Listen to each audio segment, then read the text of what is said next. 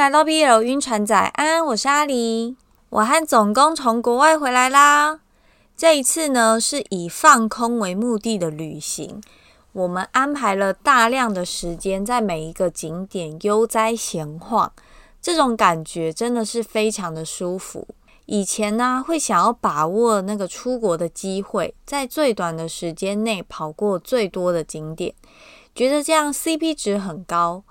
不过现在已经没有那个心力了。与其有心理负担的要去对齐精心安排好的行程表，不如在每一个景点里都尽兴之后，再看看下一站要前往哪里。只能说以前跟现在享受生活的方式不太一样了。这一次我们是去了一个比较偏乡下的地方，甚至很多连锁店根本就没有开到那的一个城市。疫情之后的旅行，可能都会开始去这种非多数人第一首选的观光都市，尽量安排去没去过的地方。明年也预计会把比较多的时间都安排在旅行上。好啦，二零二三年最后两周，剩下两本书推荐给大家。今天这一集要介绍的这一本，书名是《咬痕》，作者是微风几许，首发晋江。这一本有改过书名，曾经因为不过审被改叫做《坚持》，不过现在又改回来了。其实我有点不太懂，为什么咬痕会过不了审？有人知道原因吗？知道的麻烦留言跟我说一下，我真的超级好奇。这本的剧情偏慢热，然后可能会有人介意，所以我稍微提一下。中间开始的剧情，作者有大幅度调整过，原因我觉得多半来自读者的留言。虽然我看的时候已经是调整过后的版本，但偶尔打开章节留言时，还是会感受得到当时的讨论气氛是多么的热烈。如果你是有剧情洁癖，觉得为什么这个不是一气呵成写完的，会在意这种事的读者，这本你就可以先跳过了。没有的话，想要继续看下去的话，这里我要来说一下为什么我会推荐这本书。首先，我个人是对于第一次看到的新题材会非常兴奋的类型。我喜欢看 BL 在不同的人设、不同种族、不同时空背景下，可以去怎么玩，怎么创造出那独一无二的世界。这本大主题是吸血鬼，也称为血族。我第一次碰到血族，应该是在《非正常海域》那一本书。《非正常海域》之前我们有介绍过，如果还没有看的，非常非常推荐去看，是一本哨兵与向导的故事。后来有陆陆续续看了其他本血族的小说，但就是觉得蛮普通的，没有想要推荐的欲望。不过当今年看到这一本时，那一种好好看的感觉又回来了。于是，在这个特殊主题光环的笼罩下，让我特别想推荐这本书给大家。另外，还有一个值得推荐的点，但可能也是缺点。至于是哪一点呢？就容我先把故事介绍个大概，最后再来跟大家分享。受是一个人类，名叫宁秋燕，我们就叫她小宁。她的妈妈重病住院，为了帮妈妈争取到一些医院上的优待。于是，身为特殊血型 Rh 阴性熊猫血的他，参加了医院的血液捐献活动。但很不幸的，几个月后，他的妈妈还是过世了。然而，这个时候，小宁收到了一个当地很有名的秘密富豪的联系，需要他每个月提供血液，为期六次，正好半年。这份合约上只有一个比较特别的条件。那就是他必须跟随指示到达这位秘密富豪在的地方，是一个离他现在所住的城市雾童市有一段距离的一座孤岛。这座岛名为渡岛，而这座岛的拥有者名叫关恒，也就是那一位众人口中的秘密富豪。他从不在众人面前露面，虽然已经再三小心，但难免会有疏漏。某一次，记者试出了一张关恒下车时的偷拍照，黑长发、白皙脸庞以及高大的身躯。尽管这张偷拍照模糊到一个不行，有心人士还是靠着自己的脑补功力，将关恒的外表捧上天。小宁平常没有在关心这些事，他也只是听过这个名字而已。在收到关恒的邀请时，他才开始查关恒是谁，也从蛛丝马迹中得知，关恒的确是一名血液患者。对于只需要贡献自己的血液六次，就可以收到价值不菲的金额，小宁二话不说的答应下来。即使他的朋友苏医生耳提面命的叮嘱他再想想，但为了还债。为了不让自己现在住的房子被姨妈卖掉，小宁必须尽快拿到这一大笔钱。于是，在联系过后，要出发的当天，他先搭计程车到了码头，在天候不佳的情况下，又搭了四个小时的船到渡岛，接着又换了轿车走了一阵子，才抵达那幢渡岛主人住的白色大房子。房子里比屋外的阴天还要暗。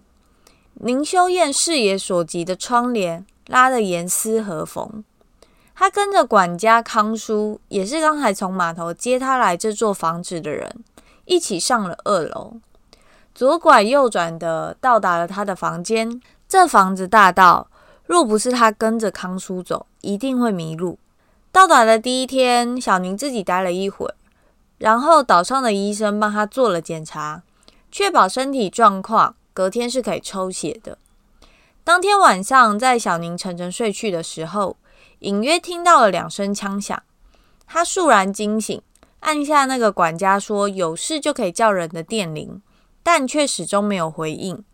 小宁走出房间，发现整幢房子安静的，好像一个人都没有。他开始感到后怕，想起早上搭船来渡岛的时候，船上的另外一位。并不那么友善的年轻男子，人口贩卖、器官交易等等的字眼，不知为何充斥着小宁的脑袋。他警觉地拿起他的背包，还有心爱的琴盒，就想往外跑。虽然他也不知道在这个岛上，他到底能逃去哪。当他下到一楼，打开房子大门，猛然看到的就是雪地中有一滩血，而远处有一些人拿着手电筒，看到他。对着他指指点点，并且朝着他跑过来。刚才那些负面的臆测在小宁脑海中一闪而过，他下意识拔腿就往树林里跑，边跑还边回头看到底有没有人追上来。就在他跑了不知多久时，他的脚下传出了一声咔嚓的声音，同时间他的身后也传来一个人说话的声音，叫他别动，再动就要掉进湖里了。而后，在他脚下那一片暗冰彻底破碎之前，小宁被一个单臂搂住腰，重新回到了雪地上。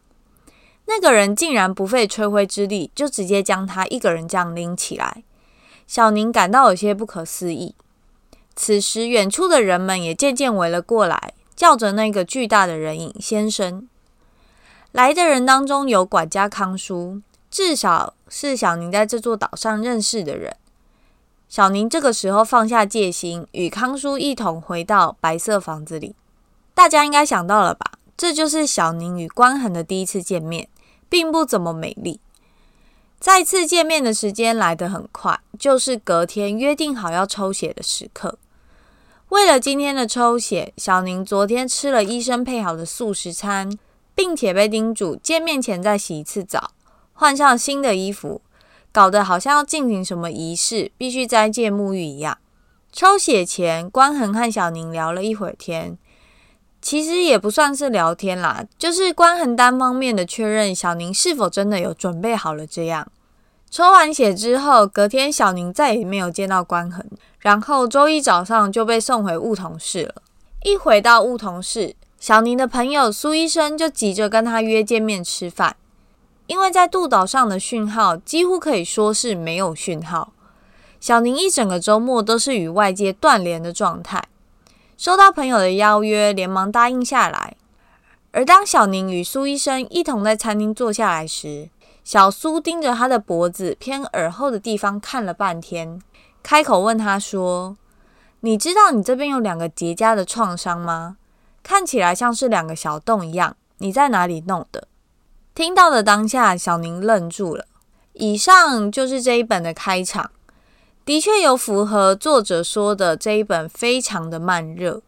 我已经减缩了很多的细节，但还是讲了漏漏长一串，才讲到我觉得差不多有足够资讯让大家有兴趣的地方。那我现在要来补充刚才介绍内容之前说我另外一个推荐这一本书的点。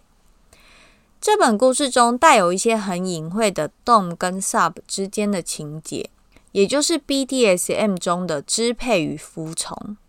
但因为一些原因，可能毕竟平台是保守的晋江，也可能是因为大量网友的检举，导致作者必须一直不断的改写内容，然后再作画还要一再强调否认有这件事。一切都是主角自愿的自由恋爱，所以最后这一本的成果就是，DS 是一个若有似无，想刻的人就自己刻，作者明面上不认就是了。这本的故事，我觉得就也真的是命运多舛，中间一度因为网友的检举被锁文，后来这篇文调整了故事内容，并且开放以全文免费的方式让大家阅读。这种时候就会觉得啊，作者有时候也是蛮辛苦的。那对于吸血鬼有兴趣，而且也有耐心看这种慢热作品的人，可以考虑看一下这一本哦。如果有什么好看的吸血鬼故事，也都欢迎留言私讯给我。今天的节目就到这，欢迎关注碧柳晕船仔的 Podcast 频道，我是阿狸，我们下一集再见，拜拜。